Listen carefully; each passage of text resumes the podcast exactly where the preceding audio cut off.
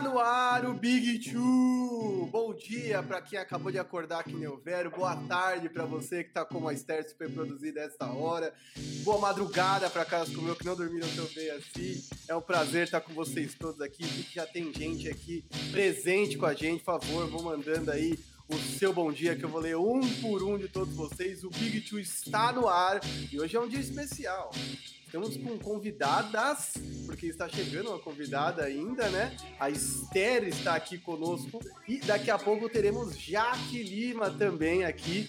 Hoje nós vamos falar de Bucks e Suns, vamos falar de Damon Leader pedindo para ir embora, Kawhi, será que pediu para ir embora, será que não pediu? It's Dame Time ou não é Dame Time?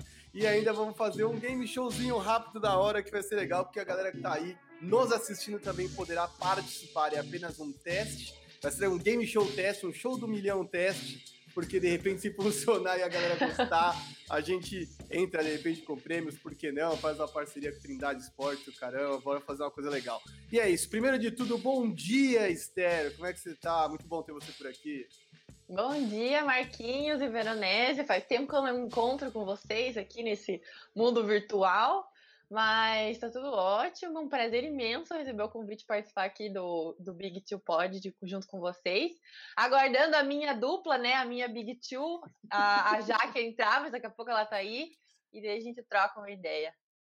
Sim, boa. Dona Esther, que está aqui sempre às sete e meia nos pré-jogos, né?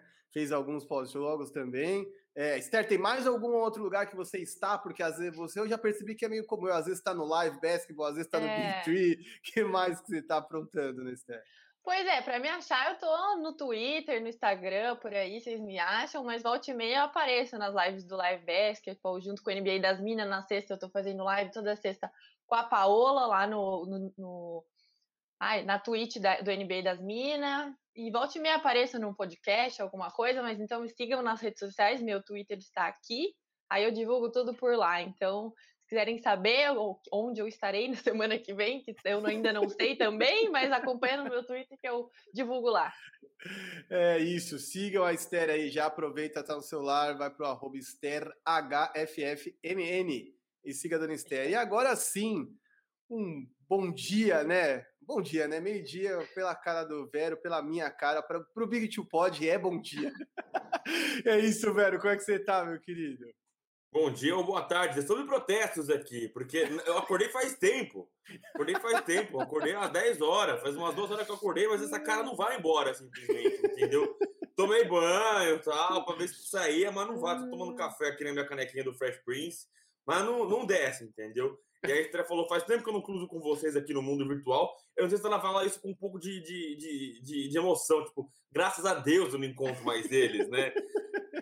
É, é, sempre provocações aqui nas lives. Mas um bom dia para todo mundo que tá com a gente, ou boa tarde, enfim, você que tá sentindo o cheiro de almoço pintando por aí, especialmente o pessoal que veio do Live Basketball, né? A gente tava lá com o Rada, o Colari, tava lá no podcast do Zona Morta, depois pulou aqui pra gente. Sejam todos bem-vindos. Vamos falar sobre muita coisa hoje. É, e assim, a gente falou muito sobre o jogo, né? A gente gravou o podcast depois do jogo na quarta. Aí eu fiz de manhã com a Jaque mesmo na sexta. E ontem eu tava no live basketball. Mas é bom que agora a gente tem coisas diferentes também, não só Phoenix Suns e Milwaukee Bucks para falar também, né? Temos outros temperos aí na praça. Exatamente. Então, ó, vamos lá, né? Recados de sempre. Vamos lá de novo. É, deixe o like, ajude o algoritmo a levar organicamente esse conteúdo para mais gente. Se você está aqui com a gente, está curtindo, tenho certeza de que gostará da sequência. Ajude, senta o dedo no like aí, compartilha com seus amigos, joga em todos os grupos, condomínio, galera do racha, é, igreja, meu amigo, condomínio, até aqueles grupos chatos de condomínio, joga alguma coisa legal, joga o Big Pod e não esquece, chega aqui, compartilha, comenta, pergunta, corneta, cuidado com a Esther, você chegar aqui com, com voadora, chega na gente, mas venham nos cobrar. Hoje já vai ser uma live que, teoricamente, já tem rivais de todos os lados, né? Porque o pessoal fala que eu sou Lakers, a Esther é Boston, ah, já que vai chegar a torcedora do Sixers, então é, é um dia engraçado para poder se alfinetar aqui. Então não deixa, depois de alfinetar, brincar com a gente, comentar. Se inscreve no canal e aciona o sininho se você não, senão você não sabe quando tem conteúdo novo. Aciona o sininho, recebe a notificação da live do Big Two Pod, entra direto. Quando a dona Esther estiver no pré-jogo, a mesma coisa. Os pós-jogos que a gente está fazendo estão cada vez mais legais. Hoje, inclusive, vai ter react pós-jogo com Rashid. É, bicho, não é, não é fraco, não, entendeu? É Esther de manhã, Rashid à noite. O negócio aqui é alto nível, então ajude a levar esse conteúdo para mais gente. Vai lá, se inscreve, aciona o sininho, compartilha os papos de sempre. E é isso. Por enquanto não tem Jaque, mas hoje Big Two Pod especial. É, nós temos o jogo hoje, a jogo 5, né? Às 22 horas, Bucks e Suns. Acho que ainda no sábado podia até ser um pouquinho mais cedo, né? Eu, eu preferia, não sei como é que seria esse Phoenix, mas até ser às 9, por exemplo. Eu acho que seria mais legal, mas enfim, dá para pedir aquela pizza, tem muita gente patrocinada aí. A Esther também está quase fazendo os pubs dela aí de NBA, de Sadia. Então, claro. E eu já vou começar abrindo a discussão aqui com vocês, jogando para vocês principalmente, que eu já falei demais, para dizer que eu acho que tem alguns fatores que podem decidir não só o jogo de hoje, mas a série que virou uma melhor de três. E eu acho que um dos maiores fatores, né, um dos fatores mais importantes, e aí eu vou abrir com a Jaque, é, com a Jaque, vou abrir com a Esther aqui, velho, é perguntar: Esther, quem é o melhor jogador desta série? Quem é o cara que definitivamente tem o maior poder de conduzir, de mudar resultados, de influenciar o jogo? Cara, difícil, né? Porque eu acho que a gente viu muita reviravolta aí nessa, nessa temporada, nessa série, né? O Suns que começou super bem, né? Abriu esses dois jogos ali, que todo mundo já estava menosprezando o Milwaukee Bucks e colocando ele como, né, e que a gente viu um trabalho excelente aí né, do Devin Booker num jogo, do DeAndre Ayton em outro jogo, né, o Chris Paul liderando esse, esse time. E daí, logo em seguida, a gente viu a mesa virar completamente, o jogo mudar o cenário e o Bucks dominar lá em Milwaukee o jogo e colocar a bola embaixo do braço e resolver tudo, né? Principalmente o Yannis, acho que teve uma atuação incrível ali nesses, em dois dos, desses últimos jogos. Um, tudo bem, ele perdeu, mas mais de 40 pontos. O cara realmente foi para decidir o jogo, mas a gente vê a necessidade desse elenco de apoio ali junto com, com, o Yannis, principalmente o Chris Middleton, né? Quando o Chris Middleton aparece e resolve jogar bem, a gente, eles têm o apoio ali do Drew Holiday, principalmente defensivamente, nas assistências, faz a diferença para o Milwaukee Bucks. Então, assim, acho que é meio complicado colocar um melhor jogador nessa série. Talvez eu colocaria o Yannis até agora, assim, mas tudo, eu sei que tudo pode mudar. A gente pode ver um desempenho não tão bom dele no próximo jogo.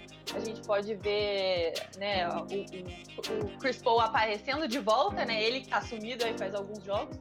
Mas é, não sei, acho que tá um jogo, tá uma série muito interessante de ver.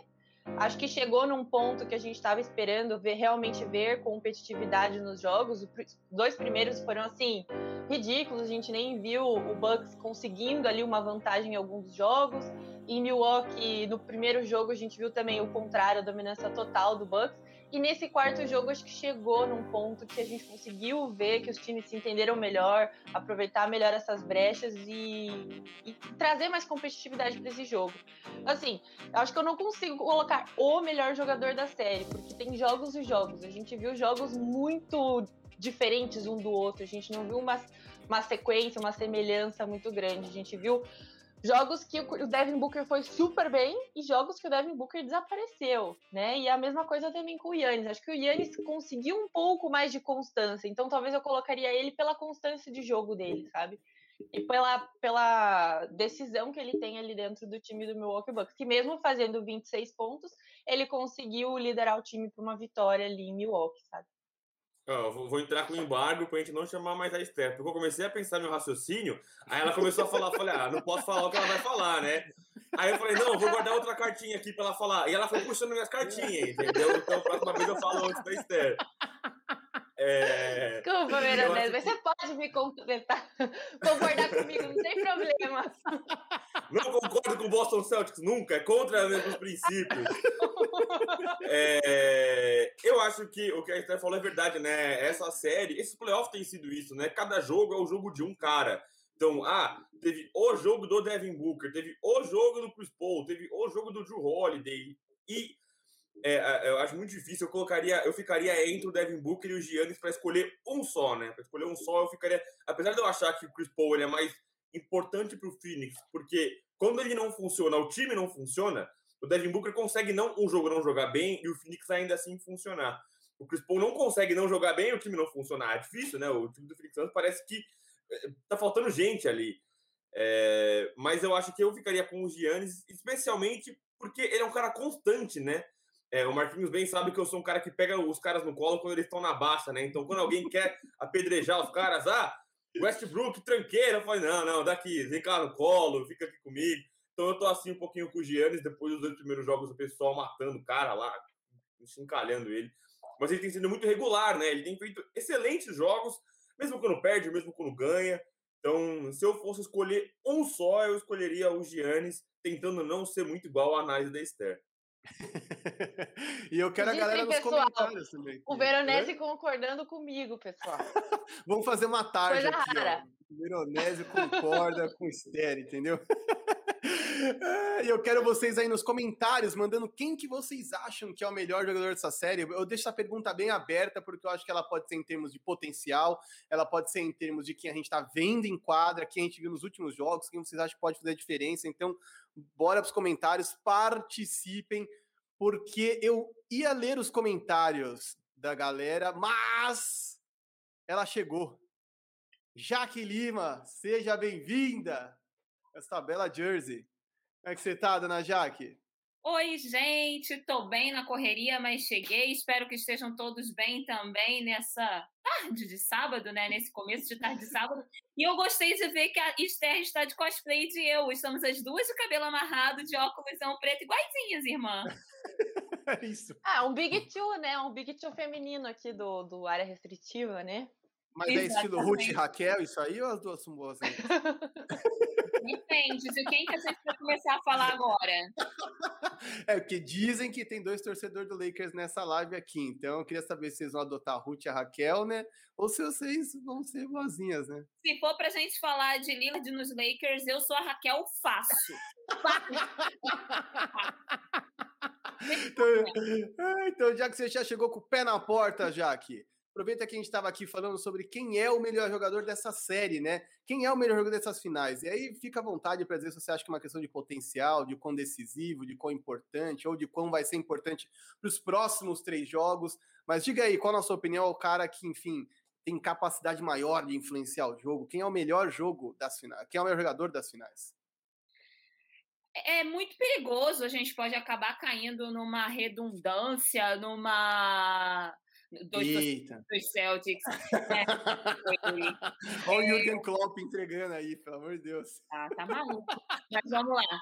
Eu acho que a gente pode acabar não é nem na redundância, é no clichê, né, da gente parar em Chris Paul e Giannis, mas se a gente também ignorar eles dois, é meio que um crime sabe? Porque quando a gente vê que o Giannis, mesmo quando ele não consegue vencer jogo, ele entrega 40 pontos, e você vê um Chris Paul que quando não aparece, o time não consegue entregar, você fica naquela, não adianta. O, o, os dois times passam por esses caras. A gente viu um Booker muito bem agora no jogo, no último jogo da série, mas o Chris Paul não entrou no jogo, sofreu turnovers pra cacete, e a gente viu o que que deu. Então, assim, eu acho que como agora a gente vai ter uma melhor de três, já tem ontem mesmo, né? Vou dar um spoilerzinho aqui. Quem não foi ver lá, pode ir lá, porque a Void está lá, né? Eu e esse menino aqui que está em cima de mim estávamos conversando ontem. É, agora nós temos uma melhor de três, e que, na opinião de Veronese, o fator casa deve, deve influenciar. E eu não chego a discordar disso, mas eu acho que é o seguinte: como o Giannis vai se comportar em Phoenix e como o Chris Paul vai se comportar de novo lá no caldeirão do Milwaukee Bucks. Eu acho que esses dois é, protagonistas vão literalmente ditar o ritmo do jogo. É óbvio que você vai precisar do lado dos Bucks um Drew Holiday, um Middleton, sendo ali os caras que vão ajudar o Giannis a não deixar esse jogo escapar, principalmente hoje que é em Phoenix. E é óbvio que o Chris Paul vai precisar novamente de um DeAndre Ayton dominando o garrafão, de um, um Booker entregando pontuações Mas, se esses dois caras não estiverem bem, os times deles dificilmente entregarão é, resultado no final, entregarão uma vitória, um W. É, bem louco isso. O Lucas já chegou aqui com a gente aqui. Uh, o melhor jogador da série é o rapaz que tá com plus-minus de 27 na série, Yannis Sinaúgo Antetokounmpo. É, rapaz, agora eu vou chegar nos comentários, galera. Por favor, aproveitem, esse é o momento vocês imitarem aqui para eu colocar na tarja. Uh, o Pois então abriu o nosso comentário. Antes mesmo da gente entrar na live mandando Bucks, vai fazer um 115 a 108. Então guardem esse resultado. Você que aposta no Sporting Bet e afins, 115 a 108. Quero logo deixar o comentário fácil de achar é, aqui para quando o placar acontecer. Boa. O Cauã mandou, só vim deixar meu like e dizer que se o Suns não ganhar hoje, lá em Milwaukee vai ser caixão fechado porque a série virou para os Bucks. Olha, eu acho que o momentum realmente talvez esteja mais pro lado de Milwaukee nesse exato momento, né? O Eric Mello vem aqui no boa tarde, pessoal, quem leva hoje. A gente já vai chegar lá, para, para, para, para, já vamos chegar lá. Uh, o Pois então mandou um bom dia. It's Dame Time nos Warriors. Calma, nós vamos falar disso hoje. Ainda não. Fica aí que nós vamos falar disso. Vai ser bacana de falar, porque a emenda do Lillard, para mim, é pior que o soneto do pedido de troca e a gente já vai falar sobre isso. Danilo meteu um time, tá pesado hoje demais. É, Ítalo mandando vamos que vamos. Boa tarde, Big Two aqui do Sérgio Sá. Romanelli, oh, presença elite aqui. Acordem e vão assistir La Família no Prime Video depois do pod. Irei assistir, fique tranquilo. Bucks in Six, aqui do Alan Luiz. Uh, pô, então meteu, pô, final da NBA tarde demais mesmo. Olha, podia ser um pouquinho mais cedo, né? Mas como é no Oeste, eu vou dar essa colher de chá. Se bobear em Phoenix, deve ser no meio de tarde, final de tarde. Uh, Rebodan, que tá aqui com a gente também. A Graça, a Paixão. Gente, tem bastante gente, bastante comentário. Muito obrigado. O Lucas Davi meteu um achou que eu não vinha hoje, achou errado, marcando presença aqui. Marquinhos, o que o Banderosa precisa fazer ainda para ganhar seu coração? Sabe que eu sou difícil, né, cara? O Lucas tentou me seduzir com, com o Paul George e eu não, não, não fiquei com ódio do Paul George, mas ganhar meu coração seria um pouco demais. Agora, o Budenholzer, talvez se ele ganhar o título, eu tenha que me silenciar e dar parabéns para ele por algumas, por algumas mudanças. Uh, o Ítalo vem aqui, o Phoenix perdeu o jogo, uh, perdeu a série no jogo 3. A Graça falando do melhor jogador pelo Antetokounmpo. É, quando não decide, serve aos outros. Já vou falar sobre isso, queria lá os comentários, só para eu fechar esse lance do melhor jogador. Eu vou fazer uma análise rapidinha sobre por que eu acho que o Antetokounmpo é o melhor. Uh, hoje Middleton tem uma noite de Kuzma ou será noite de MJ? É, bicho, fora de casa ele costuma ser Kuzma. Vamos ver o que, que vai aparecer hoje aqui. Esquece o Kuzma, põe outro cara aí. O menino tá envolvido em troca, entendeu? Vamos valorizar o passe dele. Não vamos falar mal do menino. Ah, bicho, a gente começar a falar de gente envolvida em troca aqui, a Jaque vai pôr gente, entendeu? Vai levar a gente no aeroporto aqui, porque a coisa tá começando a ficar interessante para essa free agency. Ah, o Positão mandou aqui mais uma. Uh, Marcelo Oliveira Yannis vem fazendo a diferença. O Renan Klopper, primo do Jürgen Klopper, mandou um Big ao quadrado. Zoou aqui, eu gostei das torcedoras do Celtics. João Marcos, Dame no hit já é realidade, bicho. Eu teria sonhos com isso, mas eu, eu acho um Só para avisar para o Renan que uma hora ele volta para casa, tá? Teoricamente volta, né? Teoricamente ainda volta. Ah, só para avisar. Aí ele manda, não acertar o Paul George em 2021 é crime. Não, eu aceito. Já falei, inclusive, em vários episódios sobre a importância de Paul George. Eu só não sei se ele mora no meu coração. Acho que a história dele é incrível, a contusão, a reviravolta, candidato MVP mas eu ainda acho que ele podia fazer um pouco mais e, enfim, estou na dúvida do que de como o seu time, né, como o Clippers vai remontar para a próxima temporada e aí talvez eu perceba coisas no Paul George que eu já percebi no passado. Sobre o melhor jogador da série, vou fechar rapidinho aqui. Porque eu acho que é Yannis Antetokounmpo, tá? É, eu acho que tem uma coisa no Yannis que é muito diferente do que a gente está acostumado a ver. O que a gente está acostumado a valorizar? O Noé, o LeBron James, ou um o Stephen Curry, o Michael Jordan, e nossa, sequências de 40 pontos, então ele é melhor que o outro. A gente tem muito esse costume, assim, fugindo, mesmo fugindo do box score, de alinhar essa coisa do cara que sozinho vence, mesmo no esporte coletivo, é o cara que é mais importante.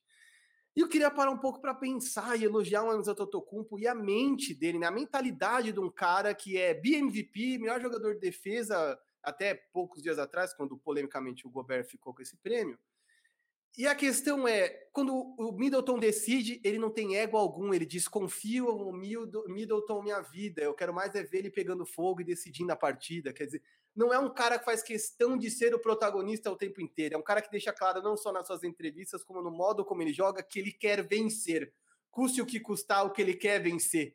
Eu achei muito, muito legal a entrevista dele pós-toco no DeAndre Ayton, e ele é de uma naturalidade. Ele falou assim, cara, eu achei que eu ia tomar uma dunk na cabeça e eu só virei e subi. Quer dizer, é um cara que joga por instinto mesmo, né? Com reações rápidas, com um atleticismo que o favorece, mas que principalmente tem em si um desejo muito grande de vencer. Que a gente está acostumado a associar a caras como Kobe, né? Que, ah, trata mal o companheiro, dá a bola aqui para mim, eu vou chutar 60 bolas no jogo. E eu acho que o Yannis traz uma maneira diferente de encarar essa sede por vitória, que não necessariamente é combustível para o próprio ego, mas sim para o coletivo. Então eu queria deixar essa parada aqui, porque eu acho que tanto o Chris Paul quanto ele são caras com impacto coletivo muito grande. Mas eu acho que o Chris Paul, pelo momento que vive na carreira, e o Yannis, no momento que está na carreira, talvez o Yannis tenha a capacidade, enfim, de subir o nível dessa série e ser mais decisivo que o Chris Paul, que nós já vamos falar aqui. Mas como eu disse no Twitter e repito, meteu o Mestre dos Magos nesse jogo 4. E eu já vou pular pro próximo para jogar para vocês. Jaque, você que já chegou aqui, vou te chamar de novo para você me dizer, já que você já elegeu literalmente seu primeiro, o melhor jogador da série, qual é o segundo melhor jogador dessa série? Acho que isso é um fator muito importante nisso, porque a gente sabe que ninguém tá vencendo sozinho, tem sempre umas brincadeiras de Batman e Robin, e aí me diz, quem é o segundo melhor jogador dessa série? Cara, é, essa para mim ficou um pouco difícil, porque assim, novamente eu consigo enxergar. Cacete tem que ser um só? É, essa é a dificuldade da brincadeira. Ah, olha só. Eu, eu, eu vou falar por, vamos dizer assim, por, pela balança, tá? Eu vou colocar aqui um segundo melhor jogador que eu espero, uma projeção, seja o Devin Booker. Por quê? A gente espera que o Chris Paul seja aquele cara que vai cadenciar o jogo, que vai fazer com que o Suns ele siga numa linha de tranquilidade para manter resultado, principalmente nesse jogo agora que vai ser em casa. Só que o Booker ele precisa estar tá no jogo. E para ele estar tá no jogo, ele não precisa somente pontuar, ele tem que entrar muito bem na defesa e conseguir controlar essas faltas, porque no último jogo ele só chegou no final porque o juiz quis. Porque, assim, sete faltas ele fez, pelo menos, né? Então, eu acho que eu vejo nele esse potencial de ser o segundo, porque quando você está num time de Chris Paul, você não né, espera que ele seja o protagonista, de segunda melhor força e potência, porque são os caras que realmente é para representar esse título do Phoenix Suns. Apesar da gente sempre se vangloriar de que o Phoenix Suns é um time muito mais encorpado, que tem muito mais peças, porque você tem um Cameron Payne, você tem um Cameron Johnson, você tem um DeAndre Ayton, mas você espera que esses dois realmente entreguem e protagonizem vitórias e, e, situações grandes dentro da série. Então eu acho que eu vou ficar por aí, eu vou tirar isso só um pouquinho do Middleton. Eu fiquei ali sim, um cadinho para ele, um cadinho. Mas não, tá bom, vou deixar do lado do Booker, porque eu acho que o Booker, pela temporada que fez, a gente espera que ele seja é, esse cara que realmente. Chris Paul não tá ali, ele vai ter que dar o jeito dele de resolver. E você, Esther, para você, quem é o segundo melhor jogador da série? Cara, é difícil, eu fiquei pensando aqui enquanto a Jaque falava. Olha o que você vai Mas, falar assim... para ver o que eu falo para também, hein, Esther?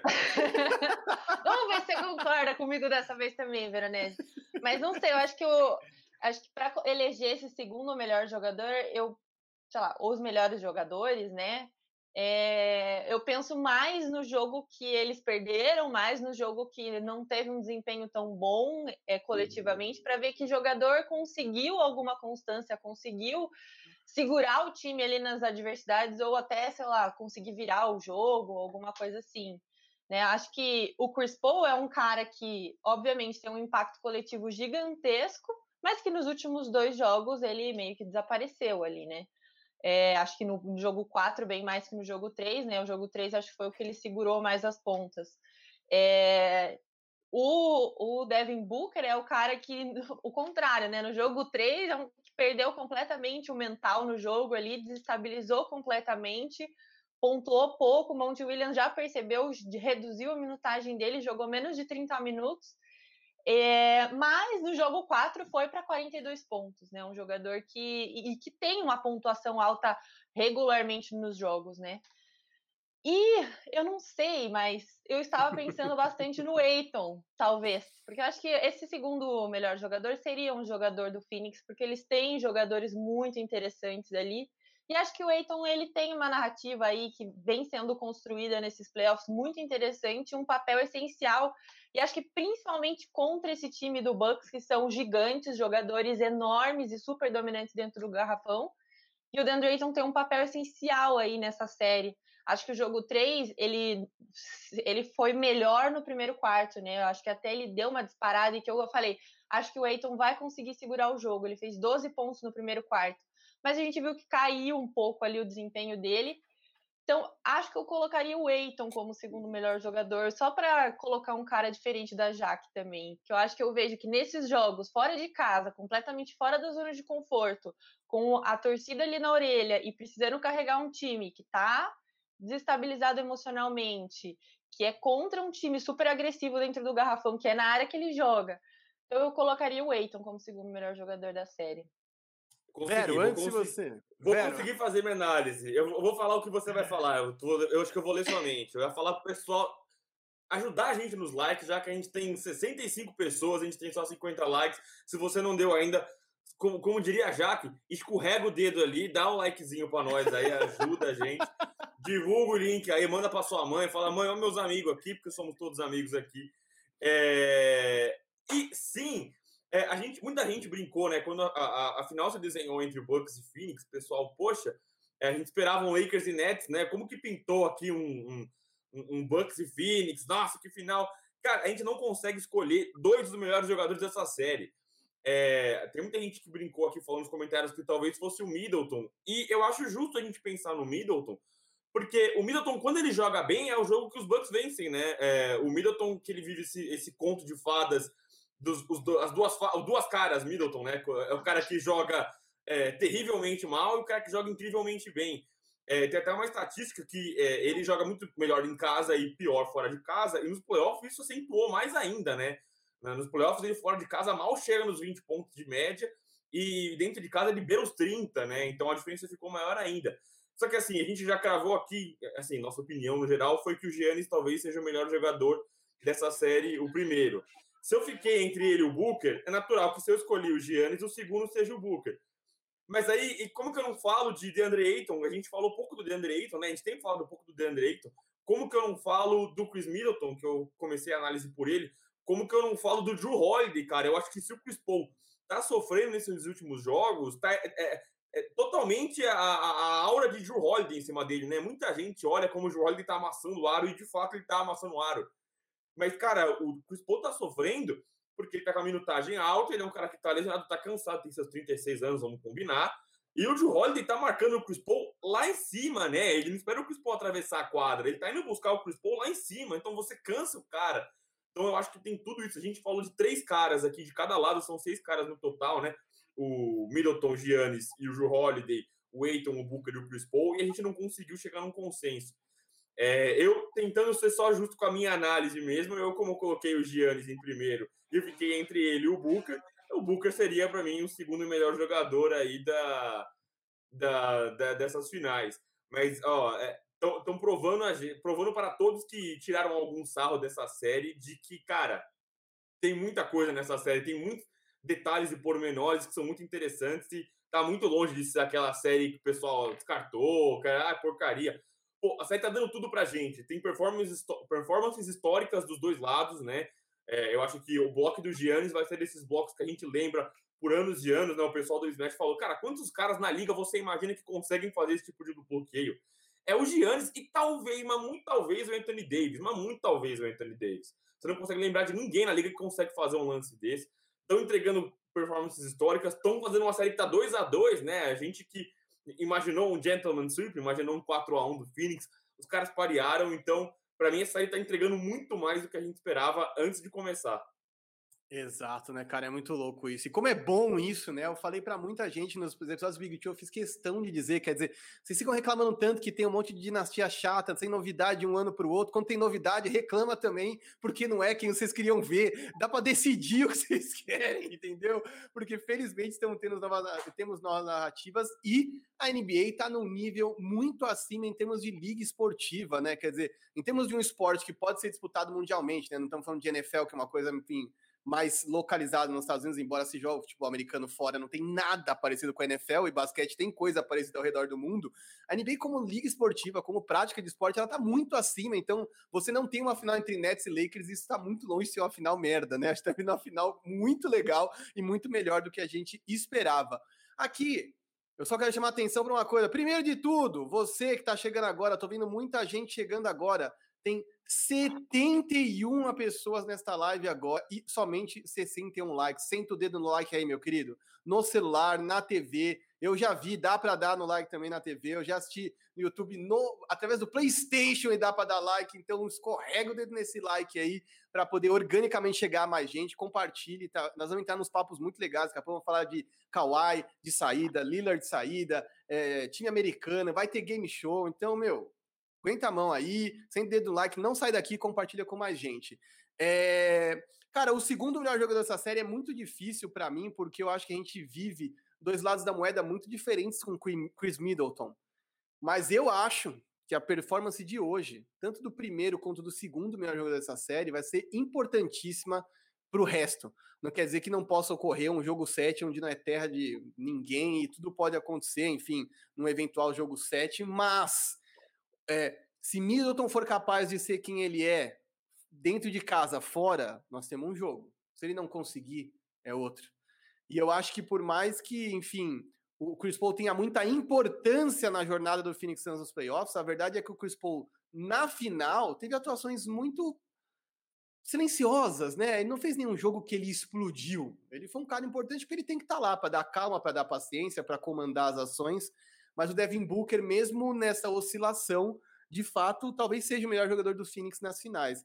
E aí, só da gente ficar na dúvida entre, de repente, Devin Booker e Middleton, ou colocar os caras na mesma frase, isso talvez coloque o Bucks como favoritos para o jogo de hoje, não sei. A gente depende de como os caras vão entregar, mas eu acho que se Yannis e Middleton, principalmente, jogarem o que podem jogar, eu acho que a gente tem uma série completamente diferente daqui para frente, porque muita gente, depois do 2 a 0 cravou esse gentleman sweep, a gente não cravou, mas achava que iria acontecer. E cravei, eu cravei, eu não fico em cima do muro não, hein? Aqui não tem muro não, eu cravei que é um gentleman sweep.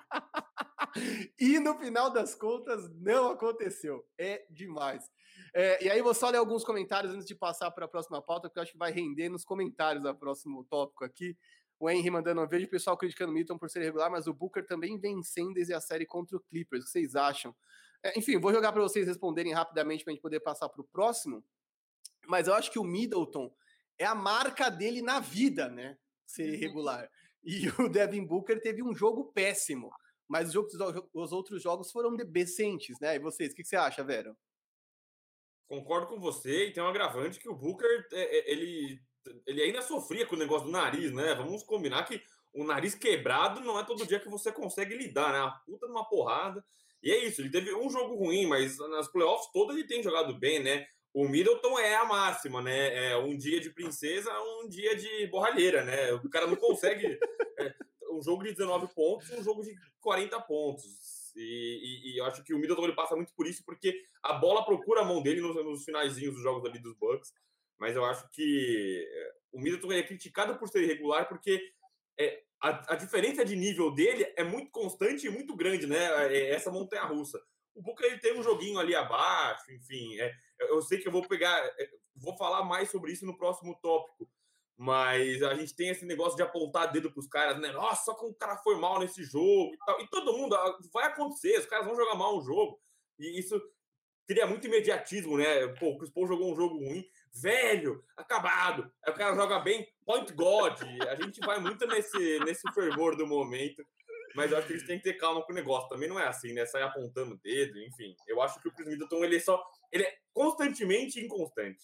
É isso. Esther, tá pronta para concordar com o Vero?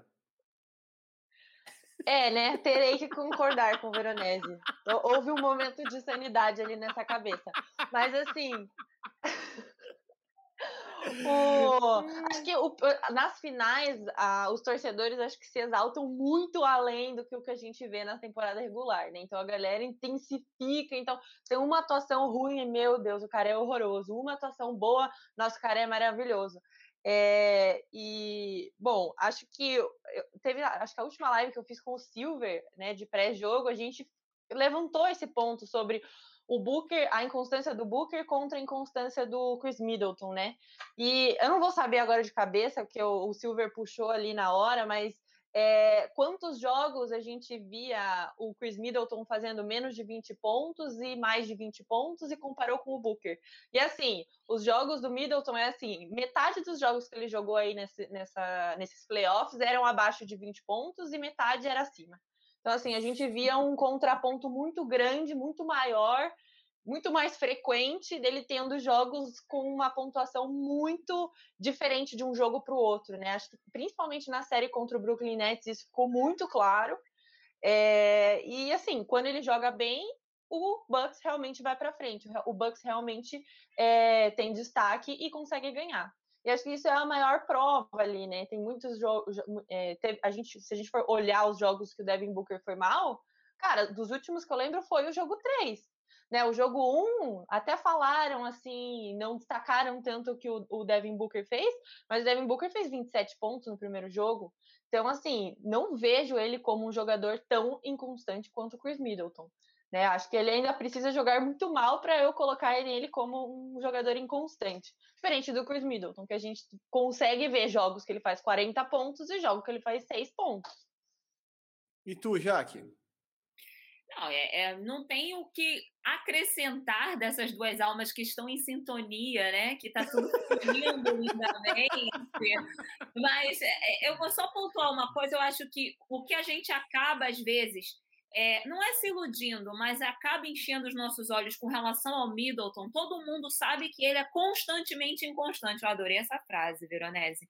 Mas ele, quando ele chega num jogo bem, geralmente ele chega no último quarto muito bem. Então ele tem aquela, aquela questão de closer, ele vai chegar e vai ajudar a fechar um jogo. Então você acaba caindo naquela, meu Deus, essa palavra tá horrorosa, vai eu de novo, tá, Veronese? Narrativa, história. A gente acaba caindo nessa história de que o Middleton é muito melhor, ou que o Middleton, Middleton pode ser comparado. Porque a gente vê ele aparecendo bem em momentos closer, mas aparece menos vezes. E o Booker, ele, ele é um cara muito mais constante, inclusive dentro do próprio jogo. Ele passa ali todos os períodos de uma forma mais constante do que o Chris Middleton. Então, eu acho que é por isso que a gente acaba, às vezes, chegando e olhando, saltando os olhos assim para o Middleton e tentando, né, dar aquele tipo, eu passei perto de colocar ele de segundo jogador mais importante, sabe?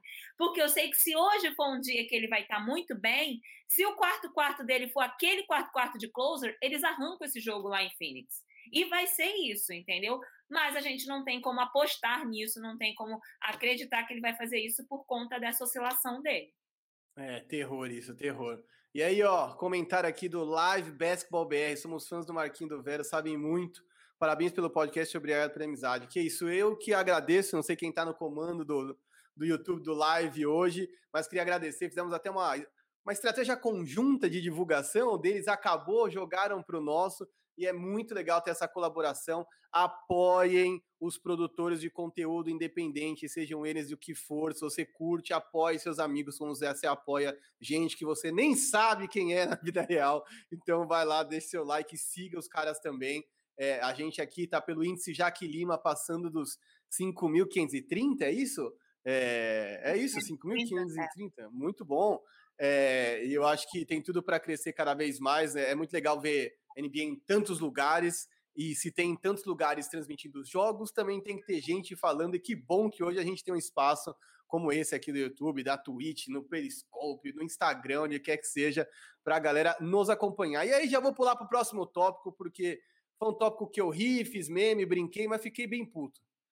O Chris Paul meteu o Messi dos Magos, falou assim: ó, vou ensinar para vocês como é que se vence um jogo fora de casa entrou atrás da montanha, da pedra e desapareceu e largou ali a turma da Caverna do Dragão, com o coitado do Devin Booker lutando sozinho, é, fazendo mais pontos que o resto dos titulares somados e morrendo na praia, mesmo com um jogo espetacular como que ele fez. E aí, assim, Vero, que versão do Chris Paul nós vamos ter hoje, né? É, por que, que você acha que ele sumiu? Enfim, qual que é o seu diagnóstico? Porque Messi dos Magos é engraçado, mas a verdade é que o Suns precisa que ele apareça para o jogo, né? Sim, é, completando o que eu tinha falado mais cedo, eu, é, eu não coloquei nos mais importantes ali da série, mas o fato é que se ele não funciona, o Phoenix Suns não funciona, né? É por isso que ele faz ele tão importante. O Devin Booker vai fazer seus 20, 30 pontos invariavelmente, né? Faça chuva, faça sol. Mas o Chris Paul precisa aparecer para o time do Phoenix Suns, no geral, conseguir funcionar. Eu só acho que tem muito disso, né?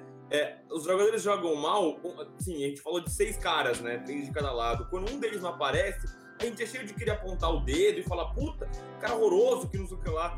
Mas acontece, gente. É, isso existe na NBA, né? Não dá pra todo mundo brilhar o tempo inteiro. Se, se todo mundo quiser 30 pontos todo jogo, os jogos vão acabar 200 a 200. Isso não é All-Star Game, né? E eu acho que o Chris Paul ele tem sentido um pouco, porque é uma sequência longa de jogos. Ele se machucou, ele sentiu o ombro no jogo contra, na série contra os Lakers, depois ele sentiu ali o pulso. É, ele tem uma lesão no pulso nesse momento, né? E eu acho que pega muito é, é, a estratégia dos Bucks em cima do, do, do Phoenix Suns. Aí vai ficar naquele negócio, né? É, é uma estratégia de Mike Budenholzer, é, cara é um gênio incompreendido, ou simplesmente eles se acertam em quadra. Eu acho que o Drew Holiday tem gastado o Chris Paul. Eu acho que eles acertaram essa marcação de armadores. É, o Drew Holiday ele tem marcado o Chris Paul. Ele não espera o Chris Paul atravessar a quadra para encostar. Ele busca o cara lá em cima. E isso cansa muito, né?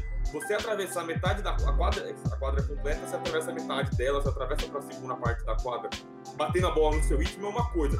Agora, você tem um puta defensor em cima de você desde lá, já tem que ir empurrando o cara e se livrando do cara, isso te desgasta. E para um cara de 36 anos, é, é, é, diferente o peso, né? É diferente a gente ver um Giannis cansado que tem 26 e ver um Chris Paul cansado com 36. Então, por mais que seja, o cara seja um gênio, né? Pra mim, Chris Paul é gênio, é um dos melhores armadores que eu vi jogar, talvez o melhor armador puro que eu vi jogar, mas eu acho que tem muito do Milwaukee Bucks. Aí não é só o Chris Paul. É, o, o Kevin O'Connor falou sobre isso, né? Tudo bem, o cara já viveu isso várias vezes na vida dele, né? O cara se tornou o que ele é porque ele tá acostumado a lidar com esse tipo de marcação. Só que 36 anos, finais, eu acho que as coisas pesam um pouquinho. Então eu, eu não coloco a régua tão baixa assim, achando que o cara tá ter... ah, tão alta, falando que o cara tá terrível, enfim. Acho que ele precisa encontrar o espaço dele e eu dou muito mérito pro Milwaukee Bucks também. E você, Jaque? Sumiço do Chris Paul é vacilo ou mérito do Drew Holiday? Eu acho que tem muito do mérito do Drew Holiday, porque é, e todas essas coisas que o Veronese falou, eu acho que uma das principais que eu pensei quando eu olhei assim, cara, o Chris Paul não jogou bem nos dois jogos, querendo ou não, e ele foi até um pouquinho mais, vamos dizer assim, desaparecido. Mas essa questão de é a primeira vez que eles encaram um cenário que não é 3-1, eles vão encarar um cenário 2-2.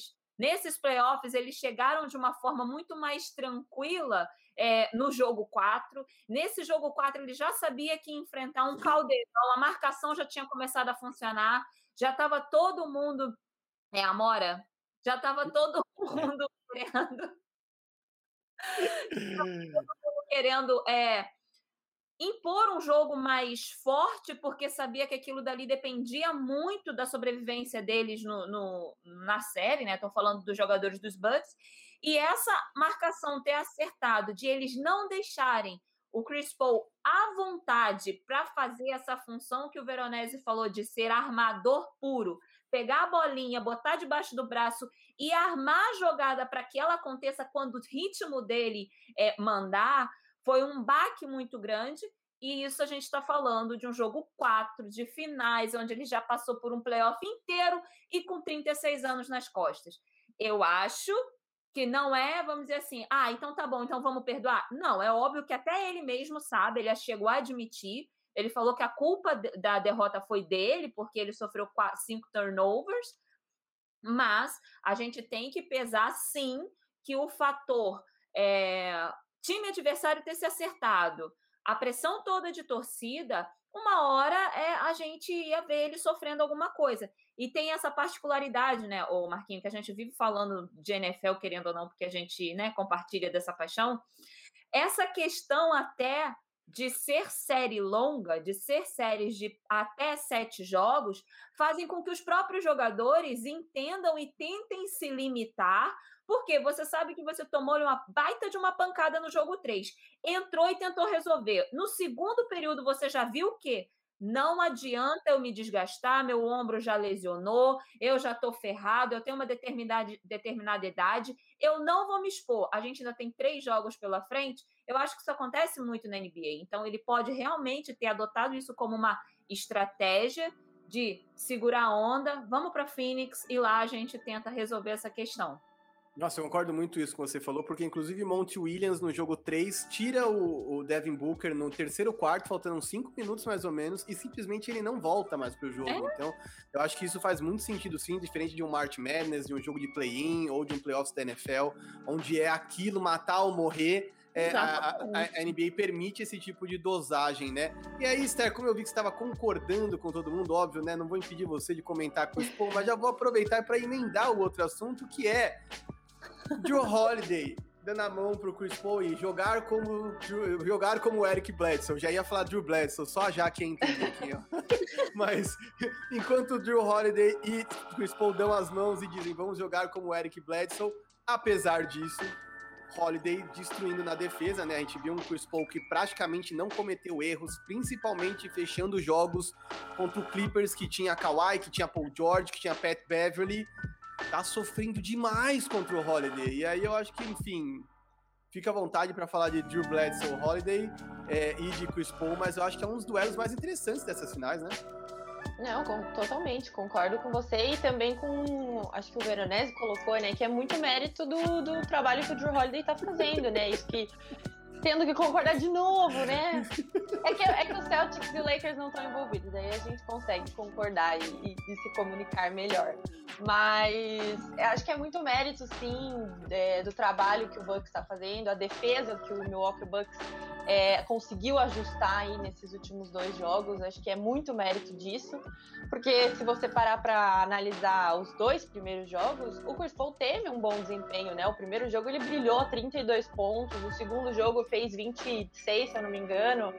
É, e foi, assim, o cara que liderou ali o time em assistências e tudo mais. É um cara que a gente sabe o trabalho, mas a partir do terceiro jogo, a gente viu uma quantidade de turnovers vindo do Chris Paul que a gente não está acostumado a ver, que a gente, a, que a gente não viu em toda essa temporada, né? E muito disso eu vejo que é óbvio. Acho que no jogo 3, ele não ter opções ofensivas junto com ele que ele pudesse contar né, como foi a queda do desempenho do DeAndre Ayton, o Devin Booker completamente deslocado naquele jogo. É, então, assim, ele não tinha pessoas ali em quadra com que ele pudesse contar tanto assim do lado ofensivo e obviamente acaba cometendo turnovers com isso tudo. Mas o jogo 4 foi completamente assim, a gente não conseguia enxergar o Chris Paul que a gente estava acostumado a ver, assim. Ele realmente cometeu muito turnover, acho que ele cometeu, aí eu anotei aqui, cinco, quatro turn, não, ele foi cinco turnovers e assim, o Suns comet, como um todo cometeu 17 turnovers e o Bucks converteu 24 pontos a partir desses turnovers, que foi elevadíssimo. Foi uma quantidade absurda que a gente realmente não está acostumado a ver ali nesse com esse time do Suns. E eu coloco muito mérito no trabalho que o Drew Holiday está fazendo, né? Não é o cara que vai pontuar tanto ali no, no time do Milwaukee Bucks, mas é o cara essencial ali na defesa, principalmente para segurar o Chris Paul. Não, o Chris Paul não é um jogador que qualquer, qualquer um consegue marcar. E acho que tem muito mérito nessa defesa do Milwaukee Bucks, que enfim conseguiu se encaixar, né? Acho que é um time que ao longo da temporada a gente viu que foi se desenhando, trazendo peças para levantar ali uma barra e conseguir ser um time defensivamente muito forte. E apesar de algumas algumas é, é, algumas aparições ali que não foram tão boas ao longo da temporada, eles conseguiram se ajeitar defensivamente e estão mostrando isso nas finais, que é o momento mais crucial para eles dessa temporada inteira. E o Drew Holiday, acho que é um, é um, dos principais defensores desse time, né? É um jogador super ágil, um jogador que, gruda no Chris Paul de uma linha da quadra até a outra. e tá fazendo diferença, né? Ele tá conseguindo desestabilizar o Suns e tirar o cara que lidera e puxa todas as jogadas desse time. Então, se, se o, o Suns não conseguir reverter esse com uma misturada aí, fazer o Drew Holiday se perder um pouco no jogo, vai ser difícil pro, pro, pro Suns virar essa série. Não, total, concordo contigo. Inclusive, vale lembrar, complementando a Esther, que as duas melhores defesas dos playoffs estão nessas finais. Então, se vocês estranharem, ah, o jogo ficou feio, o jogo ficou bizarro, ninguém acertava nada, não esqueçam de dar crédito aos dois lados da quadra e, e estão, estão dentro de quadra as duas melhores defesas. É muito legal ver isso também. Não é uma coisa tão fácil de ser percebida, porque de repente chegou agora na liga e, enfim, obviamente se atrai por tocos, enterradas, arremessos, e às vezes a, a defesa é mais difícil de ler, né? Eu acho que nesse sentido a Jaque vai até talvez concorde comigo que na NFL você percebe nas interceptações, nos hits, uma importância maior da defesa. É mais fácil de ver assim, graficamente é porque NBA, é, né? mais, né? é mais cara a cara, né? Você tem um time de defesa e um time de ataque, as coisas não se misturam, né? Como é na, na NBA. É, e eles estavam falando, vocês estavam falando aí da questão de defesa. Eu vou revelar aqui, eu vou falar, não me pergunta e a gente morre no assunto. Um dos meus jogadores preferidos dos Bucks é o PJ Tucker, porque ele é um puta de um defensor. Eu não vou repetir isso, tá bom? Tá bom. Eu já vou aproveitar e vou pular para os comentários aqui, porque a coleção de tênis do homem é, é monstra. É, o Paulo Caetano mandou aqui, ó, se o trio dos Bucks estiver bem, eu tenho é dó do Suns. Difícil. Oberdan, melhor site de basquetebol do Brasil, área restritiva. Muito obrigado, Oberdan. Ele é fruto de muitas pessoas, mas principalmente do nosso Nick Fury, que é o menino Diego O Silver, o Diego Silver aí em várias plataformas, Silver disse, está em... não bastasse ele ser o Nick Fury aqui, ele ainda quer montar um, um conglomerado geek no Silver Disses, então, meu amigo, fica ligado lá, que inclusive tem até entrevista com o é, Load Comics, que é um cara, enfim, mais famoso desse que mesmo a galera que não é tão nerd vai saber. Mas se o Silver estiver na live, por favor, mande qual é a entrevista dessa semana aí, porque toda semana tem conteúdo legal. Fora ele destrinchando Loki, que eu não consegui ver, mas se você viu, um monte de gente elogiou, por favor, vá lá ver o Silver falando deles. Suns vai ganhar hoje. Aí depois vem Chris Jordan vem hoje, será? Olha, bicho, só vamos saber no terceiro período. Isso que é o pior, não dá nem para saber no começo do jogo. É, o Diniz mandou: o Suns jogou, jogou o Santos jogou o jogo passado achando que tinha um Paulo Jorge do outro lado para entregar para eles no último segundo, mas tinha uns Brook Lopes. Olha, Brook Lopes que inclusive teve sua minutagem muito reduzida em um movimento inteligente de Mike Budenholzer, que finalmente deve ter ou ouvido um assistente ou tomado uma atitude inteligente, então temos que dar bater palmas. O Pois então mandou vindo live basketball, muito bom que você tenha vindo, fique por aqui, se inscreva, é muito legal ter essa colaboração, a gente vive lá, eles vivem aqui, então eles só não vêm mais aqui porque o Sassin é o furão master que nos deixa sempre na véspera da, do programado. Cyberelinho manja um Devin Bryan vai estar tá on fire, tomara. Kendall Jenner estará lá para torcer por ele. Meu Deus do céu, me perdi aqui, tem muito comentário. CP3 vem bem hoje, difícil de fazer tantos jogos ruins seguidos, também concordo. Silver mandando óleo aparecendo ali. Poucos falam, mas acho que um dos maiores diferenciais dessa série está assim na defesa. Falamos.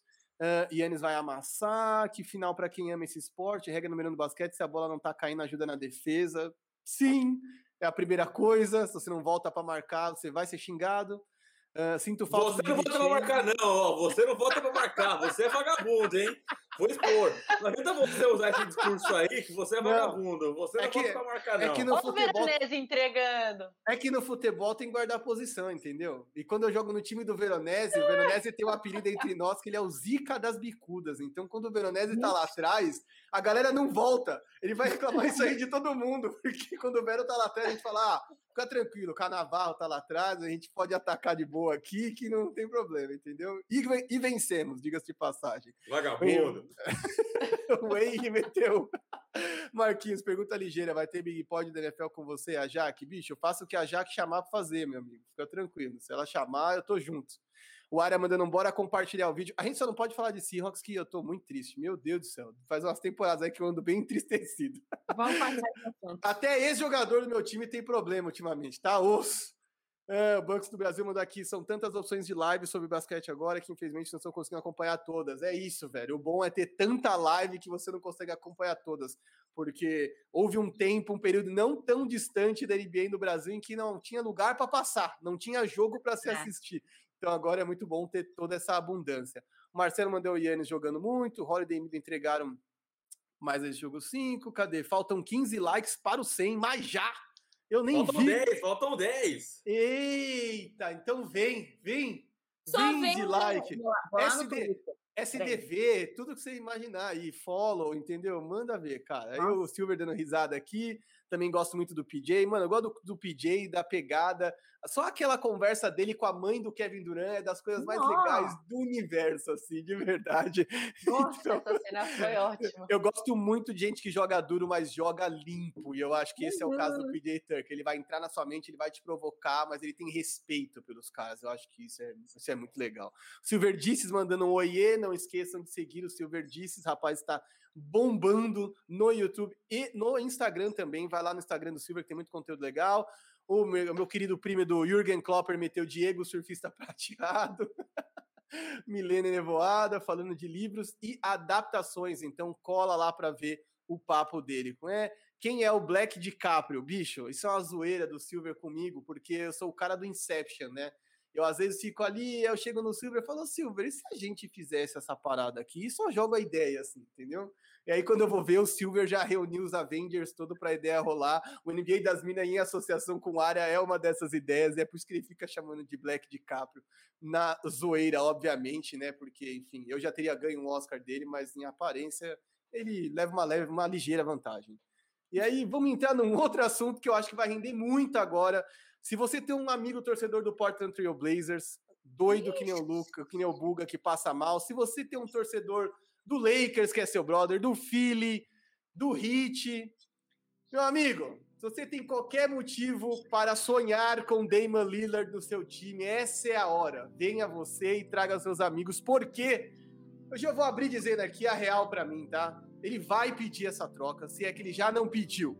Uhum. Quando sai a notícia de que ele vai pedir a troca, ele não se exime de entrar na coletiva. Quer dizer, ele podia ter deixado a coisa arrefecer, ele podia ter ficado na miúda. Não, ele faz questão de ir para dizer: não quero que falem por mim, mas eu não sei o que eu vou fazer no meu futuro. O que é muito bom de se dizer num momento como esse, para trazer tranquilidade para o torcedor do Portland Trail Blazers. E ele finaliza dizendo alguma coisa, ele fala o tempo todo em singular, né, em primeira pessoa, no final ele fala we, ele fala nós, no sentido de que o Portland precisa se mexer na direção certa. Nós não estamos lutando por título, nós estamos lutando por nada que vale a pena, enfim, é numa tradução livre aqui minha, né, eu não tô com o discurso dele todo aqui transcrito. Mas, para mim, a emenda é pior que o soneto. E aí eu vou direto no na Jaque para perguntar. Damon Lillard está de saída? Você acha que ele vai pedir para sair fora? E se ele for, onde você gostaria de ver Damon Lillard? Bom, vamos lá. Né? Onde será? Onde será aquela surpresa? Ontem, né? Ontem, né, a gente estava conversando, as pessoas vieram me oferecer várias, vários jogadores, fizeram várias trocas pelo Simmons. A única que eu citei foi pelo Damian. A única. Então, assim, né? Você já sabe onde é que tá. Mas vamos lá. É, a gente sabe que quando esses insiders começam a soltar os sources tell, então a gente já sabe que o bagulho tá acontecendo, né? Sources said, então a gente sabe que o negócio está acontecendo, então eu acho que sim. É um cenário que mudou muito rápido, né, Veronese? Porque ontem a gente estava falando que a gente não sabia se o Portland ia topar muita coisa, é qualquer coisa pelo Lillard, mas a partir do momento que o jogador quer sair, ele vai sair. E ele vai obrigar com que o, o a franquia que ele tá aceite até mesmo para onde ele quer ir. E, e, eu acho que vai caminhar nesse sentido. Ontem mesmo, eu, como eu sou uma lady, assim que saiu, né, uhum. lá os Lakers, Warriors, Knicks e Heat, né, que ele chegou a citar em um tweet, eu dei uma xingada porque assim, cara, vamos pelo menos ser original, né? Lakers e Warriors, velho. Nem original foi, pô. Pelo amor de Deus. Mas depois eu vi um outro tweet que ele considera a Filadélfia também. Eu acho que a gente está correndo muito por fora nisso daí. Eu acho que realmente ele querendo sair, A gente sabe exatamente qual é o motivo, ele quer título, ele quer realmente brigar. E hoje, sendo bem fria, pode colocar a música triste do Naruto no fundo. Porque sendo muito realista, ele vai querer ir para a mão de Lakers ou de Warriors. Por quê? Eu, eu até elaborando esse argumento aqui enquanto você falava, eu lembrei de uma conversa que eu tive no, com um colega no Twitter sobre futebol, que a gente estava falando de questão geracional, né? Que eu falei que a gente está vivendo uma geração de seleção brasileira que nos entregou 7 a 1 e uma Argentina campeã dentro do Maracanã. tipo, né? Pelo amor de Deus. E aí a gente estava falando dessa questão geracional e ele falou que ele acha que não é a mesma geração, mas no meu entendimento, os esportes são cíclicos e as gerações elas são meio que determinadas pelos jogadores chaves. E pensando em Lakers e pensando em Warriors, os jogadores chaves estão lá. E ambos já foram campeões. E ambos estão querendo ser de novo. Ano que vem a gente vai ter uma volta de Clay Thompson na, em um Warriors. Ano que vem a gente tem aí, se Deus quiser, um AD recuperado. Então, assim, se a gente for olhar para o cenário de Damian Lillard quer sair, ele vai escolher entre Lakers e Warriors, né? Eu acho que aí vai ficar mais uma questão contratual que vocês têm muito mais domínio do que eu com relação a isso. Mas eu acho que de vontade do jogador, a gente está em terceiro lugar, a gente está em terceira opção, assim, sabe? Não vou te falar. Não vai ser assim, a primeira coisa que ele quer, mas eu gostaria muito. No entanto, eu acho que ele vai realmente cair pelo, lá pelos Lakers ou pelo Warriors. E se eu for apostar em um, vai ser nos Warriors. Eita, nós. Ó, já que eu vou te falar que a gente pode até, enfim, abrir o spot track, estudar e tudo, mas quando uma grande estrela quer sair de um time, meu amigo, a matemática, é. entendeu? É como vai aquela frase, eu não lembro o nome do economista, mas ele tinha uma frase que é: se você torturar os números o bastante, eles vão te dizer o que você quiser ouvir. E eu acho que quando eles querem as grandes estrelas, sacrifícios serão feitos. O que eu vou é. jogar para a Esther agora um pouquinho na fogueira é porque eu acho que a Jaque falou sobre o que é legal, o que poderia ser interessante para Damian Lillard, que era aí que a galera, tô vendo que tá pintando muito comentário, eu sabia que isso é um assunto que bombar aqui, então mande você aí seus destinos, suas trocas favoritas, se você quer o Damian Lillard no seu time, se você de repente acha que eles têm que trocar outro cara e não o Damian Lillard para que ele fique, de repente troca o McCollum, eu não sei. Seja você, vocês usem aí a caixa de comentários para que eu vou ler já daqui a pouco, mas vou jogar a Esther um pouco na fogueira, por quê? O Damon Lillard pode querer ir para um lugar. E o outro time pode ficar muito feliz de receber o Damon Lillard. Mas que time desses tem um pacote que você acha que é melhor para o Portland Trail Blazers, que como ele tem contrato vigente longo, vamos ser honestos, não tem obrigação nenhuma de mandá-lo embora. Então, Sim. quem você acha que vai deixar o Portland Trail Blazers mais tentado a trocá-lo? Que destino de repente é mais interessante para os Blazers? Cara, é, acho que é complicado. Primeiro que eu acho que assim, essa, esse, todo esse bafafá aí, é, o Portland vai tentar de tudo para segurar o Lillard lá. Vai pegar e colocar assim, beleza, o que, que você quer para você ficar nesse time que a gente muda agora? Quer que a gente mude o técnico agora? A gente muda de novo. Acho que e tem que ser uma tentativa desesperada, porque olha o nível que é Damian Lillard, deixar o cara passar, o cara que tem é, acabou de assinar uma extensão de contrato para quatro anos. É, então, assim, eles têm o cara na mão e é o, e é o jogador que está mantendo eles ali nos playoffs. Só que eles estão vacilando demais com ele, porque toda vez eles batem na trave, toda vez é na primeira rodada, segunda rodada que eles caem. Né? E o Lillard não, não quer isso, né? Ele não é um jogador, né? Ele já entende que ele não é um jogador para isso, né? É um jogador que é capaz de chegar numa final de conferência e decidir jogo. E ele não está sendo tão valorizado assim no Portland. Então, acho que, pelo lado né, do front office ali do Portland Trail Blazers, eles têm que dar um all-in e fazer o que o cara quer, entendeu? Pegar e falar, beleza, então vamos trazer jogadores aqui, assim, assado, fazer um plano e tentar segurar, porque não se abre mão de franchise play, ainda mais no nível do Damian Lillard. Mas assim, se o cara chegar e falar assim, tudo bem, você pode me dar o que você quiser, mas eu não quero ficar mais aqui. Beijo, tchau. Ele vai embora né? Não, a, por mais que ele tenha todo esse contrato aí, é, a gente sabe que é assim que acontece. Aconteceu com James Harden, por exemplo, mais recente, aconteceria com ele. Então, se ele pegar e falar assim, eu quero ir para o Lakers, por exemplo, ele vai, ele vai. Uhum. É, mas também seria interessante para o Portland, uma vez que ele bate o martelo que quer sair, aproveitar essa moeda de troca altíssima que eles têm e trazer outras estrelas aí para esse time do Portland. É, joga, é, times interessantes, acho que eu já eu vi ali o pessoal falando do Raptors, né? Talvez o Raptors seria um, um, um destino, talvez trazer Kawhi, é, Kawhi Lowry, Kyle Lowry. É, mas acho que dos times que tem a oferecer, cara, se for o Lakers, com certeza, por exemplo, Anthony Davis estaria envolvido nessa troca. E Lakers estaria disposto a abrir mão de, de Anthony Davis nessa altura? Não sei. Golden State Warriors vai ter que abrir mão aí de alguma estrela para ir. E acho que o Sixers, apesar né, de tudo, é, deve ser o pacote mais interessante aí para envolver essa troca do, do Damian Lillard, ao meu ver aí, né? E, e jogadores que eles estão dispostos a abrir mão, né? o Matthew Taibo, o Dan Simmons, o Danny Green, talvez envolver. E não, tudo bem, não são grandes estrelas, mas, por exemplo, o Ben Simmons é um jogador super jovem, um jogador que tá, que apesar né, do playoff que ele teve, é um bom jogador. É um jogador que tem muito teto ainda para desenvolver. Apesar de eu achar que o Sixers não deve, devesse abrir mão do Ben Simmons agora, que acho que a prioridade seria se livrar do Doc Rivers antes do Ben Simmons, mas acho que eles não vão ter essa postura. O Ben Simmons é uma moeda de troca ali para os Sixers que pode ser muito interessante. Eu não sei, né, o que, que assim, tem que ser muito atrativo a troca para realmente trocarem o Damian Lillard, mas cara, o Lillard, se você parar para pensar, encaixa em qualquer time, em qualquer time. Em qualquer time que quiser, ele encaixa. Então, se ele quiser falar, vai pro Boston Celtics, ele vai encaixar. Vai pro, sei lá, pro Sacramento Kings, vai encaixar. Então, assim, acho que é muito mais o que ele quer e, e, e ver o que, que vai vir em troca, né?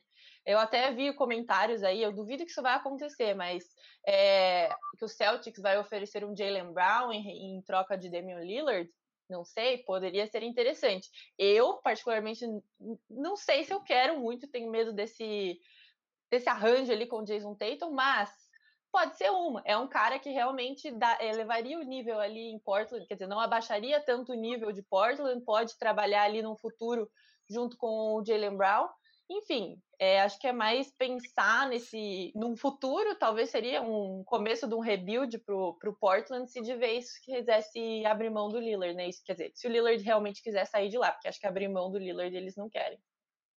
É difícil, né? E aí, velho, eu vou passar para você juntando dois assuntos, porque eu já sei que você tá fazendo o Marcelinho Carioca, fazendo, chamando o Damian Lillard para abraço, mas a gente tem, eu tô aqui colocando os comentários da galera, vou só colocar uma tarja aqui para emendar dois assuntos em um, porque eu não sei o quanto um pode influenciar o outro, né? A gente sabe muito bem que quando o Kawhi Leonard foi é, para os Clippers, a primeira opção dele era Jimmy Butler, não Paul George. E aí eles armaram um esquema no qual Paul George e Kawhi se juntaram em Los Angeles.